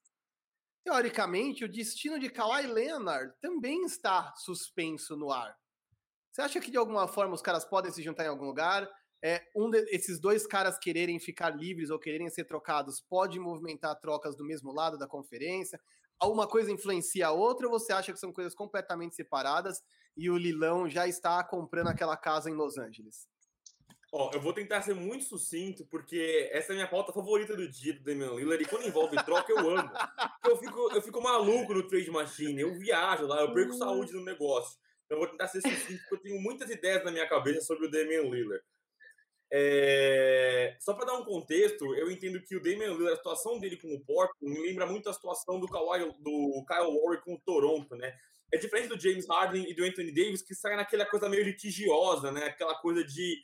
É, o, o, o, Rockets e o, o Pelicans, eles estavam meio que cagando porque o Anthony Davis e o James Harden queriam foi uma coisa bem de briga, né? Porque, até porque o que o Anthony Davis e o James Harden fizeram foi uma coisa bem feia, né? Aquela camisetinha do That's All Folks, James Harden claramente desinteressado em quadra, então acho que isso cria outra coisa. Eu acho que o Portland com o Damian Lillard tem uma coisinha que o Toronto tem com o Kyle Lowry, que é aquela coisa de gratidão. Então acho que eles até facilitariam uma troca para onde o cara queria, que poderia querer é, pular, né? Pô, quero ir para Warriors, quero ir para Lakers. Eu acho que o time talvez facilitaria de acordo com um pacote justo, né? Então eu acho que existe esse primeiro momento. E eu vejo esse essa, esse final dele em Portland, né? essa coletiva que você falou bem, Marquinhos. O cara poderia muito bem falar, ah, tô com a cabeça em Portland, porque é onde eu tenho um contrato, tô com a cabeça na seleção, bora próximo assunto, não falem por mim. Mas não, ele fez questão de deixar ali o negocinho de ai, não sei o que será do meu futuro. Então, cara, eu sinto muito que é aquele fim de relacionamento que você briga por qualquer coisa, entendeu? Você briga por, por prato corredor. Fica brigando motivo para brigar, pra, motivo para brigar e, e, terminar. Então, eu sinto que tem isso e eu sinto que o Lillard vai querer sair, né? Eu acho que quando é, sa... quando o... trocaram o técnico, né? Saiu o Terry Stotts, eu falei, bom, agora ele fica. Mas aí continua a coisa esquentando, continua um negocinho de troca, então eu imagino que ele deve estar tá de saída. É, eu não vejo o, o Lillard jogando com o Kawhi, viu? Os dois têm muito esse negócio do poker face, né? Aquele cara gelado na, na quadra que não demonstra emoções. Mas eu não consigo ver uma química entre os dois. É, e aí eu separei seis times aqui que a gente falou, né? Knicks, é, 76ers, Heat, Lakers, Celtics e Warriors. E aí, no final da minha análise, se você aí estava nos comentários esperando a gente falar de, de Lillard, é, esse é o momento. Então manda para seus brothers aí e fala, ó, os caras estão falando finalmente do Damian Lillard, é, esse é o momento. E o que eu vou falar, eu acho que vai agradar já que, infelizmente, vai chegar o momento em que eu vou bater de frente com a Esther. Chegou o momento aqui da live.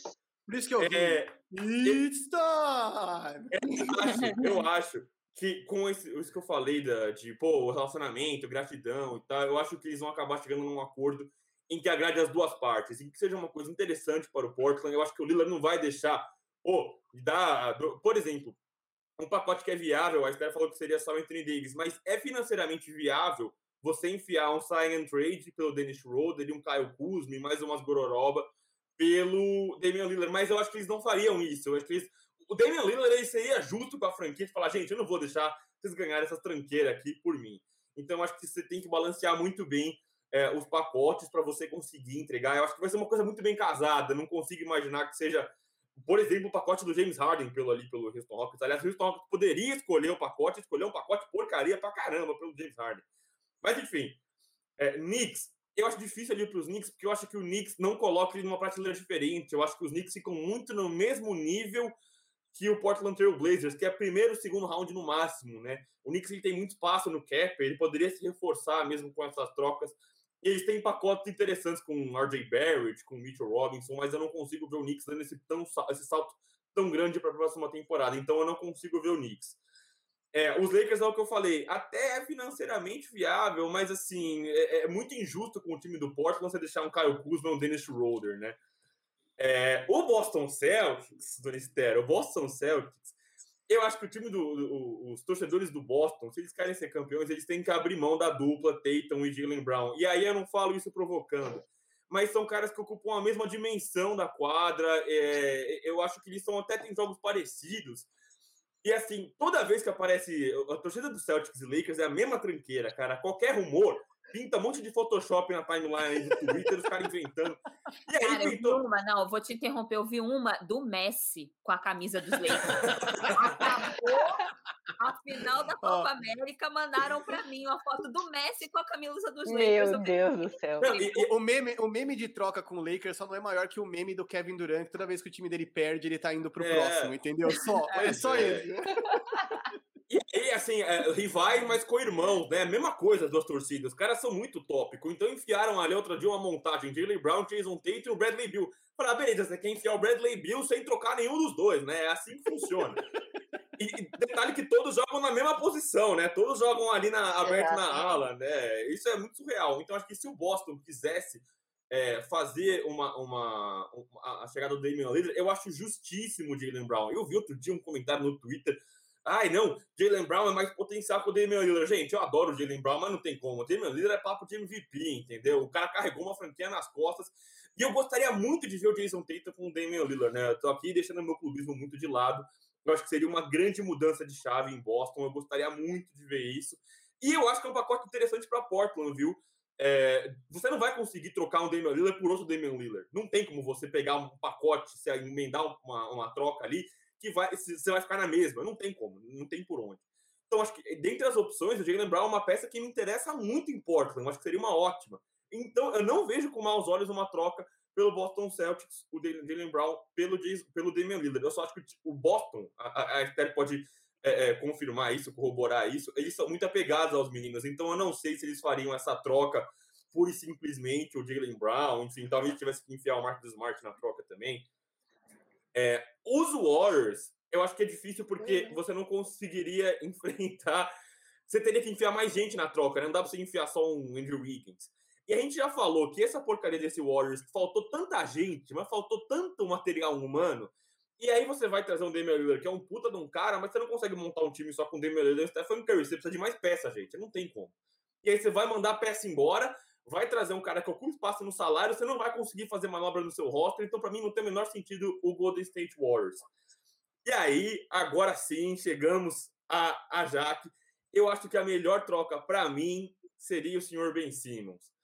Porque eu acho que é, Damian Lillard casaria muito bem no Philadelphia com o, Joel Embiid. Eu acho que mudaria o patamar do Philadelphia. Eu acho que o Ben Simmons é um pacote interessantíssimo para o Portland, interessantíssimo, porque é um All-Star, ele está em baixa, mas eu não desisti do menino. É um cara que pode ser cornerstone, né? Você pode montar o time em cima dele. Ele casaria com o CJ McCollum, então assim, você não precisaria entrar no rebuild lascado. Eu acho que dentre todas as opções que a gente falou aqui, o time do Philadelphia seria o pacote mais interessante. Eu acho que o Miami Heat também tem muito a ver, mas assim, entre Ben Simmons e, sei lá, um Tyrese Maxey, ou então o Tyler Hero, cara, um monte de pique ali, aleatória, eu fecho o Ben Simmons na hora. Na hora eu fecho o Ben Simmons. Então, para terminar esse meu monólogo todo sobre Damian Lillard, me desculpem aí, Jaque, Esther, todo mundo tá com a gente aqui. Eu fui anotando aqui, fiz bloquinho de notas aqui para falar sobre as trocas. Se você Mas... quiser continuar fazendo monólogo e terminar desse jeito, eu te apoio. Mas vejam só, vejam só, cutuquei o Boston Celtics, mas até falei que era uma troca interessante. Eu acho que dentre todos os mundos, é. entre colocar o Damian Lillard num time, eu acho que é, a relação entre os dois, você tem que colocar o Damian Lillard num time que ele briga por título e entregar um pacote interessante para a porta. Eu acho que Jalen Brown e mais alguém pelo, no Boston Celtics, e Ben Simmons e mais alguém no Philadelphia 76ers é uma troca, são trocas que contêm os dois lados. Eu acho que qualquer outra troca fora disso, você vai deixar alguém na mão, ou você vai deixar o Damian Lillard num time que não vai competir, ou você vai entregar um monte de, de, de caju ali na mão do, do Portland Trail Blazers, os caras vão entrar num rebuild eterno, enfim. É, a, a, a, a, gente, todos nós aqui que estamos na live, torcemos por franquias grandes. A gente não sabe o que é a tristeza de uma franquia pequena entrar no rebuild e ficar nessa pasmaceira para sempre. Então eu acho que essas duas trocas, Boston Celtics e é, Philadelphia 76ers, seriam as trocas que eu acho que casariam um pouco mais pro que contemplariam mais os dois lados dessa nessa balança, nessa novela, nesse relacionamento. É, justíssimo, justíssimo. Inclusive, não vamos falar da minha franquia, não. Para eu continuar rindo aqui, porque olhar para trás está mais divertido que olhar para frente. então é isso. Então, aproveitando que temos 100 pessoas na live, passamos dos 100, 105 likes, 107 likes. Se inscreve no canal, aciona o sininho para você ser avisado todas as vezes que a gente entrar ao vivo. O Área Restritiva está fazendo muito conteúdo legal em cima, na temperatura, em alta temperatura, perto dos jogos, pré-jogo, pós-jogo. Tem a live das nove da manhã, para quem não pode ficar acordado até de madrugada. A live é, é uma live que a Jaque comanda várias vezes. Diego Silver, Marcílio Gabriel. Tem as lives pré-jogo, que são as que a Esther costuma estar mais ali. Você que sai do trabalho, assiste para ficar ligado no que vem no jogo. O que, que eu preciso prestar atenção no jogo que está por vir? Vem com a galera da 7 e meia. E tem pós-jogo também. E aí, para complementar tudo isso, tem Big to Pod, episódios inéditos às quintas-feiras e esse episódio ao vivo no sábado. Essa semana é a segunda episódio ao vivo, porque fizemos o Big to Pod no pós-jogo, porque foi muito mais interessante do que esperar amanhã seguinte a coisa esfriar. Então tivemos Lucas Guanais, Lucas Guanais para fazer uma live muito legal. E aí, se inscreve, aciona o sininho, deixa o like aí se você ainda não deixou, porque às vezes você vai chegando no atropelo, já começa a rir, e aí acompanhando o monólogo do, do Vero com o Verodito final que agradou a Jaque. É, não esquece de deixar o like e compartilhar com os amigos. Ele propôs uma rinha do Atlântico, né? Ele propôs a rinha do Atlântico pelo, pelo é isso. É eu, Só, eu só preciso que a, que a, que a Esther adote o, New England Patriots. Aí a bagunça vai ficar completa aqui. Porque vocês vão, aí vocês vão virar não, muito é Raquel mesmo, entendeu? Isso é mais não, difícil. É legal, deixa a garota, ela é legal. É não isso. fala, não. E aí, aproveitando que vocês estão todos aqui, esse clima de amizade, como diria e Renato, vamos fazer um game show rápido aqui, com a participação de todos vocês. É, eu tenho alguns quadrinhos aqui, algumas brincadeiras para trazer. Quero ver se vocês aí vão ser mais rápidos que a galera que está aqui. Eu sei que muitas vezes acompanhando nossas lives tem caras que manjam muito. É, e é muito bom ter vocês todos aqui para contestar, para perguntar, para criticar. Então vem para participar do game show também. Eu já vou ler os comentários, tem um que tá bombando de comentários. Eu sabia que Lillard ia bombar, mas eu não vou participar. Vou meter o Silvio Santos aqui no show do Trilhão. Vou anotar os resultados e vou começar a jogar as perguntas. Primeiro, nós vamos começar por um quadrinho que eu gosto muito, que é o Verdadeiro ou Falso. Exige um pouco de, de conhecimento, mas exige um pouco de malícia também para entender, enfim, o que, que vai rolar aqui. Então, vamos começar de cara já. Você que tá aí, levanta a mão no melhor estilo passo ou repassa. Brincadeira, vou anotar aqui o que vocês falarem, vou anotando os pontos. Mas, vamos lá. Michael Jordan acertou só cinco bolas no campeonato de três pontos. Ele foi a pior performance da história. Verdadeiro ou falso? Mas é só falar, só sair falando? Só falar se é verdadeiro ou falso. Não precisa Verdadeiro. Falar? Verdadeiro. É tão ruim que é verdadeiro. E você, Esther? Verdadeiro. Boa, todo mundo acertou, bicho. Essa vergonha é dele mesmo. Um ponto pra cada um.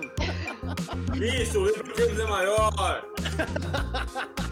Ó a polêmica. Segundo, Kevin Durant foi o cestinha dos Warriors nas temporadas regulares em que ele esteve lá. Verdadeiro ou falso? Falso. Falso. Você, caralho. Temporada regular, tá? Importante. Isso tá com a cara de trick play, tá com a cara de trick play. Fili, fili. Ah, De vamos, todos não, os anos? Ou do geral? Sim, sim, é. Na- nas temporadas em que ele atuou pelos Warriors, Ah, ele foi então cestinha todos na não temporada regular. todos é falso. Eu acho que todos é falso. Todo mundo foi falso, é isso? Aham. Então todo mundo errou! É isso, ele foi Eu falei que era cestinha. trick play. Nas temporadas regulares, né? Pós-temporada, inclusive teve aquela que ele se machucou, enfim, teve outros cestinhas. Mas nas temporadas regulares, sim, ele foi o cestinha. Ahn, terceiro, Kevin Love tem o mesmo recorde de bolas de três, ou seja, mais bolas de três em um único jogo que Draymond Green. Verdadeiro ou falso? Verdadeiro. Manda nos comentários aí, galera. Que eu vou até falar o número, que isso é interessante. É tão ruim que é verdadeiro. Novamente, vou nessa minha teoria. é uma boa. E você, já? Eu vou de- verdadeiro. Verdadeiro Jaque, verdadeiro Esther, verdadeiro Vera. É isso, vocês estão onde, onde um vai, vai o outro. Não, eu vou. Tá, vamos lá. Eu vou de falso. Você vai de falso? Então a Esther e o Veronese fizeram pontos, porque é verdadeiro. E aí a doideira é, foram oito bolas de três para cada um. E foram as dois, os dois fizeram isso contra o Blazers, que é uma coincidência bizarra, no melhor estilo, não significa absolutamente nada, mas é uma, uma coincidência bizarra. Ai, meu Deus do céu, vamos lá, próximo. Ahn, Jokic tem mais triple-doubles que Michael Jordan. Michael, como diria Álvaro José da Bandeirantes. Verdadeiro ou falso? Puta, Cacete. Eu vou de Verdadeiro. verdadeiro. Eu vou de falso. Você vai de falso, Esther? Então o Vero e a Jaque acertaram. É verdadeiro, é Vero tá verdadeiro. disparando, hein, Esther? Pode deixar isso É isso. Primeira vez desde 2008 que as é finais verdadeiro. não tem Kobe, Curry ou LeBron. Verdadeiro ou falso? Pô, é a a é falando se acabar a pergunta, ela tem que ser desclassificada, hein? A pergunta tá aqui embaixo. É isso, chega nos comentários. Eu tô vendo que os comentários explodiram aqui da galera participando. E aí, é verdadeiro ou falso, Vero? Vou colar na Esther, ela falou com muita convicção, é verdadeiro. E você, Jaque, eu vai com eles ou vai É verdadeiro, é verdadeiro. verdadeiro? Todo mundo errou, é desde 2006. Esther, não dá, né? É desde quando 2006. eu vi isso no tweet.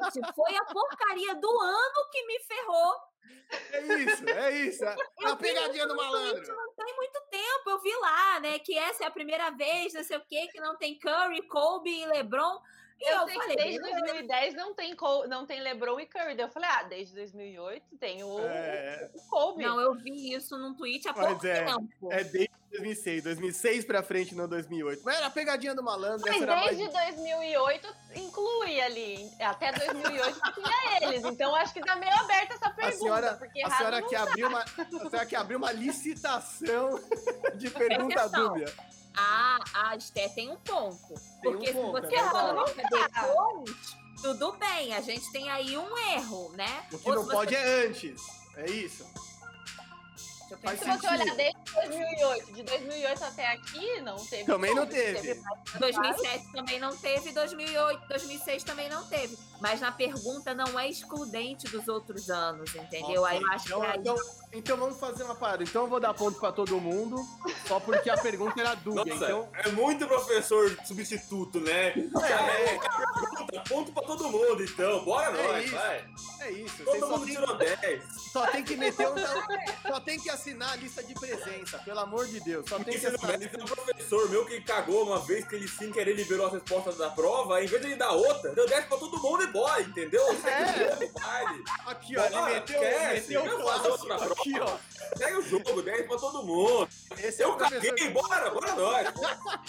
Esse professor é da hora. O cara ia ter que fazer outra prova, puta trampo, corrigir, isso é louco, tá feito. Ó, meteu aqui o tradicional, segue ela, siga ela pelota. Então, ó, por enquanto, Esther e Jaque com três cada um pontos e o Vero com quatro. Agora nós vamos para um quadrinho legal aqui que eu acho bacana, porque é o cara crachá. Porque é muito comum que a gente, é, muitas vezes, é, identifique os jogadores, né? Enfim, é, consiga vê-los, né? Enfim, na quadra e reconhece o cabelo, não sei o quê. Mas é bem mais difícil reconhecer esses caras na vida real, né? Muitas vezes você vê esses caras ali de civil e fica um pouquinho mais complexo. Então, eu tô abrindo aqui pra gente começar o bendito cara crachá que vai testar aí se a galera realmente é, sabe quem é quem. Eu sou então, muito ruim. Ó, vou Nossa, meter aqui, já vamos esperar carregar. Vou até O tirar Lucas o. colocou uma- um comentário que me representa. Pode pular. Pergunta, Silvio. Quem é esse rapaz da foto aí? Jay Crowder. É o Jay Crowder. É. Ai, eu- tá pequeno pra mim. deixa eu ver. Mas eu acho que é tudo bem. Tudo bem. Ó, então É quem responder então- primeiro ou a cada um responde? É, isso porque assim, responde. Eu não sei, mas eu vou com o Veronese, é Jay Se então não tiver uma ordem no bagulho aí, eu vou colar de todo mundo. Ah, então vamos nessa. Então tem que responder primeiro, então, para ficar mais fácil a gente saber quem acerta e porque eu acho que tem alguns que nem, talvez a galera vai ter que chutar ou pedir ajuda dos universitários nos comentários. Então vamos lá, quem responder primeiro. Sai, Amora. A Amora tá destruindo o cenário aqui, galera. Vamos lá. Próximo indivíduo. Quem é esse? É de franquia de torcedor que tá na live. Ai, eu sei, eu sei. É o. Ai, como é o nome desse menino? É o Langford. Ro- difícil. Romeo Langford, do Boston Celtics. Ponto para a Esther. Ah, mas não é, Não, não, ô, ô, Cadê a CPI aqui do bagulho? Não, não quero, não, não vale. É, vai Eu botar. demorei pra responder. Eu demorei pra Quero responder. Já. Quero ver botar o Devonte Keiko aí. Quero ver se vocês vão saber quem que é o Devonte Keiko, viu? Não. Vamos passar pro próximo. Vamos passar pro próximo. Agora, vamos lá. Quem responder primeiro? Quem é esse rapaz bonito da foto? Tyrese aí? Eita, nós. sai daqui, você sai daqui. Nem carregou a foto pra mim, os dois já tinham respondido. Vamos! Não, você sai daqui, eu respondi primeiro. Você sai daqui. Ah, meu Deus do céu. Quem que respondeu primeiro, Esther, já que você tava carregando a foto aí? Porque pra mim eles responderam praticamente juntos. Mas e você, Esther? Cara, pra mim Faz o- foi meio junto, né? Mas pra empatar o jogo foi a Jaque. a cara do Vero, vítima do professor substituto aqui, bicho. O que, que é isso? é muito bom. Mas eu, olha, eu botei, juro. eu botei o Damian no time dela, ela me dá dessa. É, lascar, viu? Vamos no VAR, então. Vamos no VAR. E aí, enfim, agora. Os comentários, os comentários estão ali falando que foi Ah, ver, empatou hein, o cara. jogo, empatou o jogo. Aí, ó, chega no VAR aí, ó. Vero falou primeiro, voltei o vídeo aqui, ó. Eita, aí. Ih, né? rapaz! Aí, Vocês deixam de ser puxa-saco, gente. Eu, Será que o Veronese é competitivo? Será que o Veronese é competitivo? olha, bicho, vocês vão jogar bola com ele, viu? E aí, vamos. Era o rei do Interclasses. Mais um, tá carregando aqui, ó. Quem é este rapaz? Chandler Parsons, ex de Kendall Jenner. Ah, que pilantragem, velho. O cara Você chamou lá domina. para Kardashian Jenner, ele sabe, né? Quando mistura o mundo pop, esquece, pai. Eu sei todos, entendeu? Ah, meu Deus Tudo do bem. céu. Bem, mereceu. Esse aí era difícil. Uma galera não sabe quem que é, porque inclusive rolou uma matéria engraçada até na ESPN americana, se não me engano, ou foi na, no SB Nation, em que eles fizeram um perfil fake do Chandler Parsons no Tinder e viram várias meninas dando em cima e trocando ideia sem fazer a menor ideia de quem ele era. E eles testaram isso com outros atletas, enfim, não divulgaram quem ganhou mais like ou não, mas foi engraçado. Isso aí dava, dá pra fazer essa brincadeira aí. Mas Chandler Parsons é um que se pingar aqui na Vila Madalena, o cara faz é bom, o cara faz sucesso, irmão. É Caraca, eu, vou, isso, bicho. eu vou falar, eu sei que não é, mas é o Julio Jones, não é não? Igual, cara! Esse Olha eu não esse- sei, hein? Gente, eu não Eita, nós, lembro. Quem falar primeiro? Quem falar primeiro? Não sei, não sei, não sei. Jogou Meu playoffs. Deus, não sei. Jogou playoffs. play- Você que tá no comentário, manda, manda. Até o Jeff Teague jogou playoff, cacete. Eu não sei o que é doido aí, Meu velho. amigo! Jogar não, ele tá improvisado. De Mas jogador, mas, caiu. tá. Não, dá, dá mais uma dica. Ele caiu na primeira Gente. rodada? Não. Ele avançou da primeira rodada. É o? Caralho! Ah, acertou! Nossa! Eu tive que Tudo bem. expandir a foto porque ele estava com uma calça do Brooklyn Nets, bicho. Mas é Nick Claxton. É, Ele ele. tá sem o cabelo Gente. descolorido, né? Isso me É. pegou, né? É, É, o cabelo dele tá um pouquinho mais escuro, é o de antes dos playoffs. É o grande Nick Claston, Nick Claston do Brooklyn Nets. E aí, enfim, ficamos aqui com Esther, quatro pontos. A Jaque, teve, teve o VAR, né? Teve a polêmica no da Jaque, então vocês empataram, quatro. E o Vero que já tá ali balançando a toalha no melhor estilo, comemorando no melhor estilo torcedor do Boston Celtics. Venceu com seis pontos do primeiro game show aqui do Big Two Pod. Eu tô dando muita risada porque a galera mandou um Terence, Terence Man, Terêncio. Eu me divirto com essa. É, Se você fizer um quiz de conhecimentos é, úteis, de conhecimentos de fato, bola de três e tal, elas vão me dar um cacete, mas futilidade eu tenho, irmão. Futilidade eu arrebento, não tem pra onde, entendeu? de namorados de Ka- Kendall Jenner, ele sabe todas. Eu escolho seus culachos, eu não tenho pra, não tem pra ninguém, entendeu? É isso, é Ou isso. se a Kardashian Jenner, ele vai brincar, gente. Eu já sei disso. É Vocês vão isso. Tem ter uma- aí contexto histórico, pontuação, as meninas vão me dar um cacete, mas futilidade eu esqueço, esqueço. Eu sou talentoso, entendeu? É isso, lá do jornalista, lá do Léo Dias aqui, floresce e o cara vence com a mão nas costas. E aí eu quero aproveitar, vocês que gostaram. Se você curtiu o Game Show, manda aí, vê se você gosta. Se você quer ver outros quadros no Game Show, eu acho muito divertido, porque a galera pega uma pilha. Venham aqui para jogar com o Vero, que vai, por enquanto, tá aí de campeão do dia e vai seguir como reigning champion até o sábado que vem. Então, vocês curtiram, vocês like, diz aí o que vocês curtiram, o que vocês não curtiram, se foi polêmica, se foi um apresentador estilo professor substituto que ajuda todo mundo, você tem que ser mais severo, manda aí também.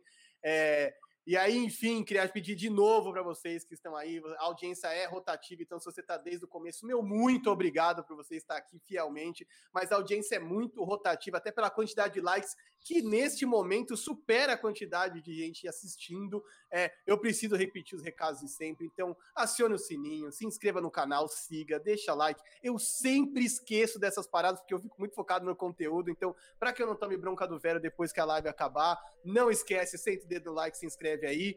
E vamos lá, Vero, sem, sem monetar, quem vence hoje? Cara, eu, eu, ainda vou ser pego nesses negócios, porque a gente participa de muita coisa. Eu ainda vou falar um negócio numa live e outro na outra, vou ser pego na contradição. Mas, fazendo, ainda seguindo ali meu conteúdo, eu acho que da Phoenix Suns, eu acho que ah, os mandos de quadro têm feito diferença nas finais. Jaque, sem muretar, na lata, quem vence hoje? Suns. Esther. Suns, né? Eita, será que zicaremos? Toda vez que a né, gente faz isso no área, eu, re, eu retuito ou reposto no Stories falando assim, né? Porque no caso a gente colocou todo mundo Suns. Aí eu falo, coloquei lá e deu Bucks. Porque vai dar Bucks, esquece. Não, o play-in do área, o play-in do área foi um negócio escandaloso. O play-in do área foi surreal que a gente conseguiu errar. Uma coisa tenebrosa.